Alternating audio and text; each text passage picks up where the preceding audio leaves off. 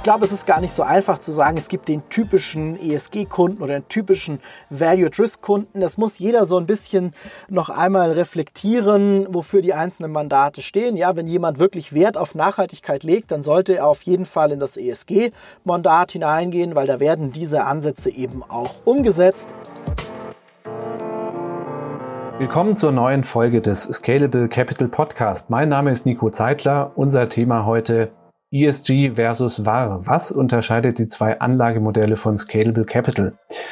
Mein Gast heute ist mein Kollege Jakob Hetzel. Jakob ist bei uns Head of Distribution. Er analysiert seit mehreren Jahren den ETF-Markt und er kennt aus dem direkten Kontakt mit unseren Kunden deren wichtigste und häufigste Fragen zu unserer Vermögensverwaltung. Hallo Jakob. Hallo, freue mich, dass ich dabei sein darf. Wir werfen heute gemeinsam einen Blick auf die zwei unterschiedlichen Arten der Vermögensverwaltung, die Scalable Capital anbietet. Beide basieren auf kostengünstigen ETFs. Bei beiden werden die Portfolios laufend von Technologie überwacht und gesteuert. Abgesehen davon unterscheiden sich beide in, aber in mehreren Punkten grundsätzlich. Beim einen Modell steht Nachhaltigkeit im Fokus, beim anderen das dynamische Risikomanagement. Und was das jeweils bedeutet und welcher Ansatz für wen der richtige ist, das schauen wir uns in den nächsten Minuten im Detail an. Jakob, ähm, Scalable Capital bietet die nachhaltige ETF-Vermögensverwaltung seit diesem Sommer neu an. Warum jetzt dieses neue Modell als Ergänzung zum etablierten dynamischen Risikomanagement? Ja, wir versuchen ja eigentlich bei Scalable immer einen möglichst sinnvollen Kapitalmarktzugang zu schaffen, stehen für das Anlegen mit ETFs und im ETF-Bereich gibt es eigentlich einen ganz großen Trend, den wir auch sehen in der Nachfrage der Kunden, nämlich den, dass man auch verantwortungsbewusst nachhaltig anlegen möchte. Das ist gleichzeitig aber gar nicht so ganz einfach, da das richtig zu machen. Und da haben wir also auch gesagt, wir wollen die Menschen auch da unterstützen und sagen, hier ein Angebot zu schaffen, was nachhaltig mit ETFs anlegt.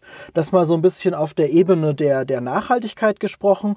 Dazu kommt auch noch, dass es eine Nachfrage gab, auch nach einer anderen Art der Portfoliosteuerung. Ja, wir haben ja einerseits das Risikomanagement, aber im, in den neuen ESG-Portfolien wird der Kunde, hat der Kunde auch die Möglichkeit, eine fixe Aktienquote vorab zu setzen. Das heißt, das ist eine klassische Rebalancing-Strategie. So hat der Anleger hier auch die Möglichkeit, verschiedene Anlageansätze zu wählen im Portfolio-Management und dann das zu nehmen, was er ähm, ja seinen Vorstellungen entspricht. Okay. Die Gemeinsamkeiten, Unterschiede wollen wir jetzt herausarbeiten. Schauen wir uns zunächst die nachhaltigen Portfolios genauer an. Nach welchen Kriterien werden denn die ETFs dafür ausgewählt? Ja, die ETF-Auswahl ist ja ein zentrales Element in der Vermögensverwaltung, die wir bei Scalable Capital anbieten. Wir sind ja angetreten, um eigentlich die bestgeeigneten ETFs zu finden für Privatanleger, um ein breit gestreutes Portfolio zu bieten. Und genau diese Maßstäbe gelten auch für die, für die ESG-ETFs. Also das heißt, wir schauen uns zunächst mal klassische Kennzahlen an. Wir haben ja auch Podcasts schon dazu gehört von Kollegen, was es bei der ETF-Auswahl zu beachten gilt gilt, Replikationsmethode, Liquidität. Und jetzt kommt bei den ETF-Portfolien nach ESG-Standard eben noch eine Auswahlkriterium dazu und das ist das der Nachhaltigkeit, ESG. Wofür steht das eigentlich? Diese drei Buchstaben sind eine Abkürzung Ecological, Social, Governance, also Nachhaltigkeitsgesichtspunkte auf ökologischer, aber auch auf Governance-Ebene. Und da gibt es jetzt auch eine Vielzahl von Produkten, die wir da, die wir da ähm, überwachen für die Kunden und daraus dann ein Portfolio bieten. Um da mal ein Beispiel zu geben, wenn man sich da sich anschaut, den MSCI Europe, also ein breiter europäischer Aktienindex. Da werden jetzt in der ähm, ESG Screened Variante, die wir bei Scalable einsetzen in den Portfolien, ähm, Unternehmen ausgeschlossen, die sich besonders engagieren im Bereich Atomwaffen, umstrittene Waffen, Tabak, Kraftwerkskohle, Ölsand und eben auch die, die von den Vereinigten Nationen da nicht in diesem Global Compact ähm, Pakt enthalten sind. Und das, wenn da ein Unternehmen ein Engagement zeigt in eben diesen genannten Bereichen, dann fällt es aus aus dem Mutterindex, aus dem MSCI Europe heraus und am Ende landet man dann bei einem gefilterten, bei einem ESG Screened Universum, was aber immer noch relativ nahe dran ist am konventionellen Index. Also man verbindet hier ein Investment in Nachhaltigkeit auch mit einem sehr äh, marktnahen Investment, was ja sinnvoll sein kann, wenn ich eine gewisse Benchmark abbilden möchte. Ganz wichtig ist jetzt auch, dass man sich natürlich immer das Risiko-Rendite-Verhältnis ansehen muss der verschiedenen eingesetzten Indizes und dann der darauf basierenden ETFs, was wir auch machen. Und ganz wichtig ist, das hat man jetzt auch in der Kapitalmarktforschung herausgefunden, dass Nachhaltigkeit kein schlechteres Risiko-Rendite-Verhältnis ähm, nach sich zieht. Also man verliert keine Rendite beim Investment in Nachhaltigkeit. Ganz im Gegenteil. Es gibt auch Studien, die sagen, das sind eigentlich Wertpapierportfolien, die sich robuster entwickeln. Wenn man sich die Portfolios jetzt anschaut, ähm, das Anlageuniversum, dann sind die wesentlichen Bausteine der ESG-Portfolios Aktien und Anleihen-ETFs. Rohstoffe sind jetzt in der einen Produktlinie, nenne ich es mal, nicht mit drin. Das ist ähm, soweit richtig. Erstmal verzichten wir bei dem ESG-Mandat auf Rohstoffe, sondern setzen allein auf ein breites Universum aus Aktien- und Anleihen-ETFs, ja, im vom, vom Anleger vorgegebenen Mischverhältnis sozusagen. Er setzt die Aktienquote, der Rest wird dann aufgefüllt durch Unternehmens- und Staatsanleihen. Das sind ja eigentlich auch die klassischen Anlageklassen, die man im Wertpapierportfolio drin hat. Optional kann der Anleger hier aber auch eine Beimischung von Gold und Rohstoffen wählen. Ja, dann kann ich nicht mehr bis 100% Aktienquote gehen natürlich, wenn ich sage, ich mische jetzt ähm, Rohstoffe und Gold bei. Warum sollte ich das tun oder warum könnte ein Anleger das machen? Rohstoffe und Gold können hier als weiteres Diversifikationselement ähm, dem Portfolio hinzugefügt werden, auch als Inflationsschutz, insbesondere Gold. Und das heißt, das kommt optional dazu. Wie ist da die Umsetzung? Rohstoffe Gold, das klingt ja zunächst einmal nicht nach ähm, besonders ähm, starker Nachhaltigkeit. Ja, beim Rohstoff-ETF setzen wir hier auf einen, der ohne Agrarrohstoffe auskommt. Das ist ganz, ganz wichtig. Also es sind hier also keine diese klassischen Schweinehälften, die man immer so kennt aus den breiten Rohstoffkörben. So etwas fällt natürlich komplett heraus. Und beim Gold-ETC, den wir da einsetzen, das ist ein physisch besichertes Produkt. Ja, das heißt, das Wertpapier ist auch mit physischem Gold hinterlegt, was sicher verwahrt wird, gibt es einen Auslieferungsanspruch und der Anbieter des ETCs, den wir hier einsetzen, der bezieht die auch besonders verantwortungsbewusst, die Goldbaren, die hinterher da hinterlegt sind im, im ETC. Das ist auch ganz, ganz wichtig, damit man sagen kann, ja, es passt trotzdem in so ein nachhaltiges Portfolio hier mit, nein, mit hinein. Ja, das ist also ein Responsible Sourcing Programm, was da sich da, dem man sich unterworfen hat und das ist ein, sicherlich auch ein Qualitätsnachweis in der Goldindustrie, dass man sagt, ja, hier wird da vernünftig mit diesem teuren Rohstoff Gold auch umgegangen, auch auf einer ethischen Ebene. Okay, du hast schon angesprochen, wenn ich ähm, Rohstoffe Gold beimische, dann ist die höchste Aktienquote nicht 100 Prozent, sondern ja, dann ist sie 90 Prozent. Ja, also ähm, grundsätzlich geht das Ganze in Zehner-Schritten, sind dann insgesamt 21 Strategien, eben mit oder ohne Beimischung und die Aktienquote in Zehner-Schritten nach oben von 0 Prozent Aktien, also ein reines Portfolio, was sich aus Unternehmens- und Staatsanleihen zusammensetzt. Ja, das ist nicht besonders renditeträchtig. Da geht es vielleicht eher darum, wenn ich rein Negativzinsen vermeiden möchte bei einem großen Vermögen.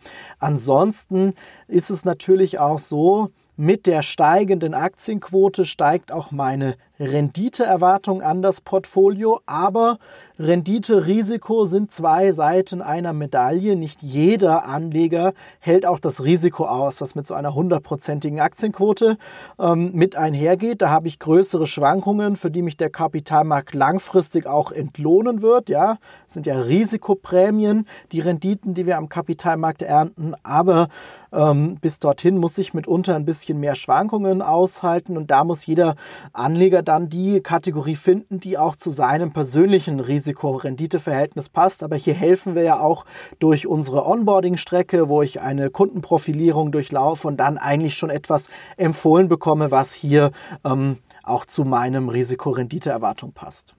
Und ich entscheide mich dann eben für eine Strategie, die, wie du schon angesprochen hast, dann mit einer bestimmten Aktienquote verbunden ist die soll ja über die Zeit möglichst konstant bleiben. Wir sprechen ja auch da von der Zielaktienquote. Wie steuert Scalable Capital diese Portfolios? Genau, also du hattest es ja gesagt, wir sprechen von der Zielaktienquote. Der Anleger entscheidet sich jetzt zu Beginn, er wird Kunde, nachdem er unseren schönen Podcast angehört hat. Ja, ich mache ein Portfolio von 70% Aktien, 30% Anleihen und jetzt haben wir dann ähm, positive Aktienmärkte zum Beispiel und es kommt also zu einer Abweichung von der Zielaktienquote. Wie passiert das? Naja, der Aktienanteil des Portfolios, der wird mit steigenden Aktienkursen auch größer. Der ist irgendwann nicht mehr bei 70%, sondern eben eben darüber. Und wenn es hier eine Abweichung gibt von mehreren Prozentpunkten, dann führt man ein sogenanntes Rebalancing durch. Was heißt das? Man führt das Portfolio wieder auf die Zielgewichtung zurück. Es werden dann Aktienanteile verkauft, Aktien-ETFs und die Anleihen-ETFs nachgekauft, sodass ich dann wieder ein Portfolio habe, was in meinem ähm, 70-30-Verhältnis steht. Und das passiert eben mit einer fortlaufenden Überwachung. Also hier liegt ja so im Grunde genommen neben der Nachhaltigkeit so der ganz wesentliche Unterschied zu den Anlagemodellen mit dynamischem Risikomanagement, was wir schon länger anbieten. Da entscheidet sich der Kunde ja eben nicht für eine bestimmte Zielaktienquote, sondern für einen bestimmten Value at Risk. In Kürze, was bedeutet das? Ja, in der Kürze das auch noch einmal schnell in Erinnerung gerufen. Hier habe ich also keine Aktienquote, die ich festsetze, sondern ich ähm, entscheide mich für ein gewisses Verlustrisiko, was ich eingehen möchte, für ein Risikobudget. Und das ist der Jahresverlust, der mit einer Wahrscheinlichkeit von 95 Prozent nicht überschritten werden soll. Kurz gesagt, ein Portfolio mit 20% VAR, Value at Risk. Das heißt, auf Sicht eines Jahres wird das Portfolio mit 95%iger Wahrscheinlichkeit nicht weiter fallen als 20%. Da bleiben 5% Restwahrscheinlichkeit übrig, ja, und das heißt, anders ausgedrückt, einmal in 20 Jahren wird der Jahresverlust statistisch gesehen da auch größer sein, ja, in den ganz großen Finanzkrisen, sowas wie 2008 beispielsweise, da kann das vorkommen. Aber es gibt dem Anleger schon ein relativ gutes ähm, Gefühl dafür, wie viel Risiko eigentlich in einem Portfolio drinsteckt, wenn ich sage, ich habe ein Value at Risk von X, das geht bei uns von 3%, das ist im Bereich der Anleihenrisiken, bis hin zu 25%, das ist schon das Risiko eines breiten Aktieninvestments. So, jetzt hat der Anleger sich entschieden, er ist also bereit, maximal meinetwegen 20% Wertverlust ähm, hinzunehmen, der mit einer Wahrscheinlichkeit von 95% nicht überschritten wird. Dieses Risiko, wie messen wir das denn für ihn, wenn wir die Portfolios danach steuern wollen? Genau, also das ist so ein bisschen die Frage, was, was heißt das eigentlich, dieser Value at Risk und auch, ähm, ist das jetzt garantiert, dass es nicht weiterfällt als 20 Prozent? Nein, sondern es geht darum, dem Portfolio eine gewisse ähm, ja, Risikobandbreite mitzugeben, innerhalb dessen es sich bewegen kann. Ne? Und jetzt sind ja Finanzmarktrisiken nicht konstant. Ja? Also ich habe nicht jedes Jahr das gleiche Risiko oder jedes Jahr den, ähm, jeden Monat das gleiche Risiko. Da gibt es verschiedene Indikatoren, wie man Risiko messen kann. Wir schauen uns das vor allen Dingen an im Bereich der Volatilität, also der Schwankungsbreite und werten da laufend die Marktdaten der eingesetzten ETFs aus. Und jetzt kann man da kurz zusammengefasst sagen, da Risiko nicht konstant ist, herrscht manchmal mehr Risiko vor, als das langfristig üblich ist. Ja, wenn wir im DAX-Beispiel bleiben, der ist in manchen Jahren wesentlich riskanter, schwankungsstärker, als das in anderen Jahren der Fall ist und insbesondere in den Phasen, in denen langfristig mehr Risiko da ist als im langfristigen Mittel, da ist es dann so, wird der, ähm, wird der Anleger nicht mehr mit einer extra Rendite belohnt. Ja, grundsätzlich mehr Risiko, auch mehr Rendite. In, in gewissen Abschnitten kehrt sich das Ganze fast schon um und ich werde für dieses Überschuss Risiko, wie wir das nennen, nicht mehr belohnt. Also innerhalb gewisser Risikoindikatoren, was vor allen Dingen die Volatilität betrifft, wird das Portfolio dann überwacht. Okay, und dann stelle ich ein bestimmtes Risiko fest. Wenn wir jetzt feststellen, hm, bei dem aktuellen Risiko laufen wir Gefahr, den vom Kunden gewählten Value at Risk nicht mehr einhalten zu können, wie greifen wir dann steuernd ein? Genau, das ist jetzt sozusagen die Folge dessen. Erstmal muss ich natürlich das Risiko überwachen und analysieren und dann habe ich sozusagen in diesem Value at Risk Modell und das ist der fundamentale Unterschied zu dem ESG Modell, wird hier aktiv auch die Aktienquote angepasst. Das heißt, wenn Risiko über einen längeren Zeitraum erhöht ist, über sein Normalmaß hinausgeht, dann wird die Aktienquote abgesenkt, während dann, wenn Risiko ähm, ja eher unterhalb von dem langfristigen Mittel liegt, dann geht man stärker in die Aktien hinein. Da sind gewisse Bandbreiten definiert. Ja, im Value Risk 25 Prozent zum Beispiel schwankt die Aktienquote hier zwischen 45 Prozent und 85 Prozent. Beim Value Risk 10, also bei weit weniger Risiko, sind es zwischen 15 Prozent Aktien und 40 Prozent Aktien. Und innerhalb dieser Bandbreiten, je nach Risikolage am Markt, wird entweder untergewichtet das Portfolio, also weniger Aktien am unteren Rand dieser Bandbreite oder neutral gehalten, irgendwo in der Mitte, bis hin auch zu den Marktphasen, wenn man sagt, ja, es ist wenig Risiko im Markt messbar, dass man dann auch bis an die oberen Rand sozusagen der Bandbreite heran investiert und auf ein Aktienübergewicht geht. Was ist denn mein Ziel, wenn ich ein Portfolio auf diese Art steuere? Die Zielsetzung ist eigentlich, wie ich langfristig mit diesem Modell anlege, dass ich eine gute, risikoadjustierte Rendite erreiche. Das heißt, möglichst vernünftig mit dem eingesetzten Risiko umgehe und dann in langen Negativphasen, ja, wenn wir jetzt mal zurückdenken, zum Beispiel ans Jahr 2008, das war ein ganz klarer, über mehrere Monate andauernder Negativtrend, dass ich in solchen Phasen den Maximum Drawdown, das heißt meinen zwischenzeitlichen maximalen Wertverlust auch reduziere.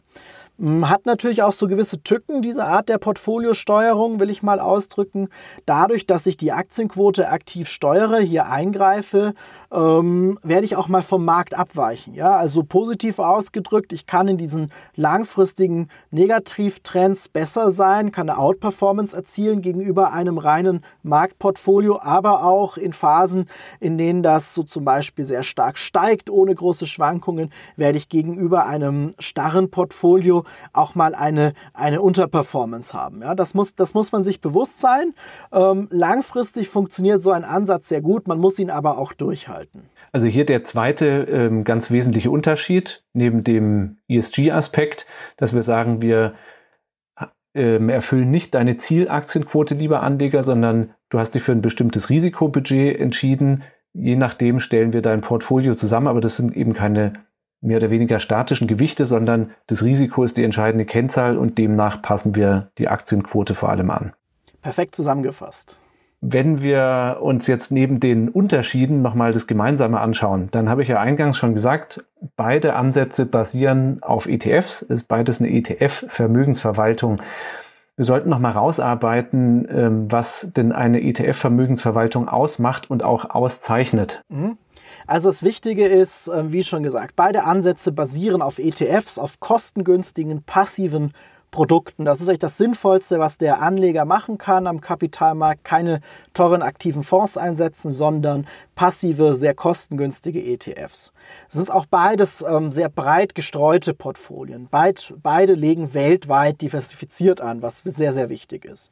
Die Kosten sind auch bei beiden Anlagemodellen gleich. Ja, also wir kommen auf eine Gesamtkostenquote von 0,9 Prozent im Jahr, die sich aufteilt. 0,75 Prozent ähm, kostet die Vermögensverwaltung inklusive aller Bankdienstleistungen, also alle Umschichtungen sind damit inkludiert und 0,15 Prozent per anno die Kosten der eingesetzten ETFs. ETFs. Das heißt, ähm, man zahlt jetzt weder für, den, für die Nachhaltigkeit mehr oder man zahlt mehr für das Risikomanagement, sondern wir haben da bewusst einen Preis geschaffen, um zu sagen, ja, das ist ein fairer Preis für so eine Full-Service-Vermögensverwaltung, wo laufend die ETFs überwacht werden, wenn es bessere gibt, die auch ausgetauscht werden, wo ich einen Kundenservice habe, an den ich mich wenden kann und so weiter und so fort. Also das trifft auf beides zu. Zusammengefasst sind vielleicht ein bisschen unterschiedliche Wege zu einem ähnlichen Ziel, zu einem sinnvollen Kapitalmarktzugang über ETFs. Okay, unterschiedliche Wege. Ähm, da drängt sich die Frage auf, für wen ist denn welcher Weg geeignet?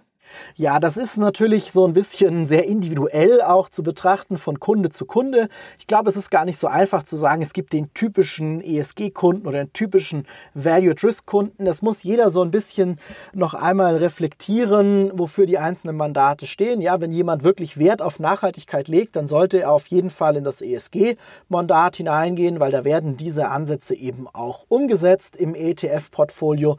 Wenn wir es jetzt mal auf der Portfolio-Management-Ebene betrachten, dann ist ist vor allen Dingen das ESG-Mandat etwas für jemanden, der selber eine ganz klare Meinung hat. Ja, wir haben Kunden, die rufen auch an und sagen, ja, ich möchte jetzt ins Risiko, das ist jetzt sinnvoll, ich glaube, die Aktien werden auch in den nächsten Jahren weiter steigen. Da kann ich hier über diese ähm, Festlegung der Aktienquote auch meine eigene Idee ähm, sehr gut hier in der Vermögensverwaltung abbilden. Das Value-at-Risk-Thema ist wirklich, wenn jemand sagt, naja, ich möchte einen Verwalter, der einen aktiven Blick aufs Risiko hat, der auch eingreift, der Schwankungen im Rahmen halten möchte und dadurch ähm, langfristig irgendwo etwas ruhiger schlafen kann. Ja, denn diese ähm, starren Portfolien im ESG-Bereich, das ist alles sehr, sehr schön, wenn, wenn der Markt nach oben geht. Man muss aber auch sagen, ähm, man fällt natürlich genauso mit nach unten, wenn ich die Aktienquote nicht aktiv reduzieren kann. Wir haben aber auch viele Kunden, die beides kombinieren. Ja, die sagen, ich möchte bewusst beide Ansätze haben über die, über die Zeit hinweg, um zu vergleichen, was läuft in welcher Marktphase besser, vielleicht für unterschiedliche Anlageziele. Und wer schon Kunde ist und sagt, ja, ich möchte lieber ins nachhaltige Mandat wechseln, das ist natürlich auch jederzeit möglich. Gut, ich denke, damit haben wir die wesentlichen Punkte rausgearbeitet. Wer sich jetzt im Detail informieren will, der findet ähm, Informationen über die Portfolios auf unserer Website. Da gibt's auch jeweils eine Seite Anlageuniversum mit äh, der kompletten Liste der jeweils eingesetzten ETFs. Und wer darüber hinaus noch Fragen hat, ob er schon Kunde ist oder Kunde werden will, der kann sich auch an uns wenden und persönlich mit äh, dir und den Kollegen in Kontakt treten. Wie und über welche Wege ja, das ist uns grundsätzlich ganz, ganz wichtig, das auch nochmal zu transportieren. Wir sind immer ansprechbar. Ja, das ist eine digitale Vermögensverwaltung. Das heißt aber nicht, dass keiner da ist, den man auch mal ans Telefon bekommt. Also man kann uns mailen, service at scalable.capital. Man kann anrufen unter der Telefonnummer, die wir überall auf der Website haben. Man kann mit uns chatten und man kann auch darüber hinaus als etwas komplexer ist die Fragestellung, direkt mit uns einen Rückruftermin vereinbaren, mit mir oder einem der Kollegen oder auch gerne in einem unserer Büros vor Ort. Ja, aktuell etwas schwierig mit den Corona-Maßnahmen, aber mit Abstand geht das auch ein persönliches ähm, Gespräch führen. Darüber hinaus haben wir auch wöchentlich jetzt Online-Live-Seminare in unserem YouTube-Channel. Ich und die Kollegen, wo ich auch eigentlich beide Ansätze sehr ausführlich noch einmal vorstelle mit vielen Grafiken. Ähm, und ja, würde ich mich freuen, wenn der ein oder andere sich da auch mal zu, dazu schaltet. Super, herzlichen Dank, Jakob, äh, für den Einblick und für die klare Gegenüberstellung. Ich denke, jetzt kann sich jeder ähm, unter den beiden Modellen, die wir anbieten, mehr vorstellen. Vielen Dank auch. Ja, hat mir großen Spaß gemacht, hier Rede und Antwort zu stehen. Damit äh, sage auch ich auf Wiederhören. Danke fürs Zuhören und ähm, ich hoffe, wir hören uns bald wieder in der nächsten Folge des Scalable Capital Podcast.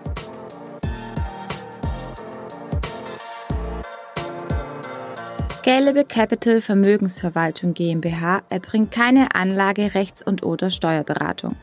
Sollte dieser Podcast Informationen über den Kapitalmarkt, Finanzinstrumente und oder sonstige für die Vermögensanlage relevante Themen enthalten, so dienen diese Informationen ausschließlich der Erläuterung der erbrachten Dienstleistungen.